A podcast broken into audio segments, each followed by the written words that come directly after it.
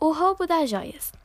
Em um dia ensolarado, Sherlock e Watson estavam em seu escritório tranquilos quando uma moça chamada Petra entrou sem bater, falando que foi roubada. Os dois tomaram um susto que até se levantaram. Sherlock ficou muito bravo com os modos da mulher, mas não falou nada. Eles perguntaram como foi que isso tinha acontecido. Ela respondeu que, ao sair, esqueceu a porta de sua casa aberta. Então os ladrões entraram, quebraram o cofre onde ela guardava as joias e foram embora. Eles sentiram vontade de rir, pois quem esquece a porta de casa aberta? Mas seguraram o riso. Sherlock afirmou a Petra que iria investigar.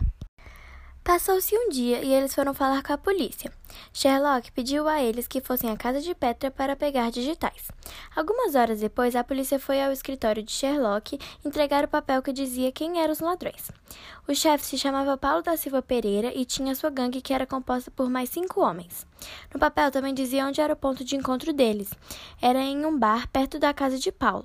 Eles iam lá todo dia se encontrar. Então, confiante, Sherlock disse que naquela noite os prenderia.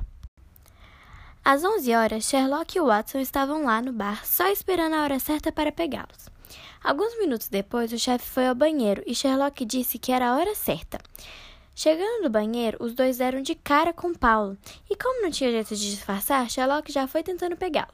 Não foi nada fácil, houve luta, tiros para cima, a gangue que foi lá ajudar, mas no fim a polícia chegou e prendeu todos eles.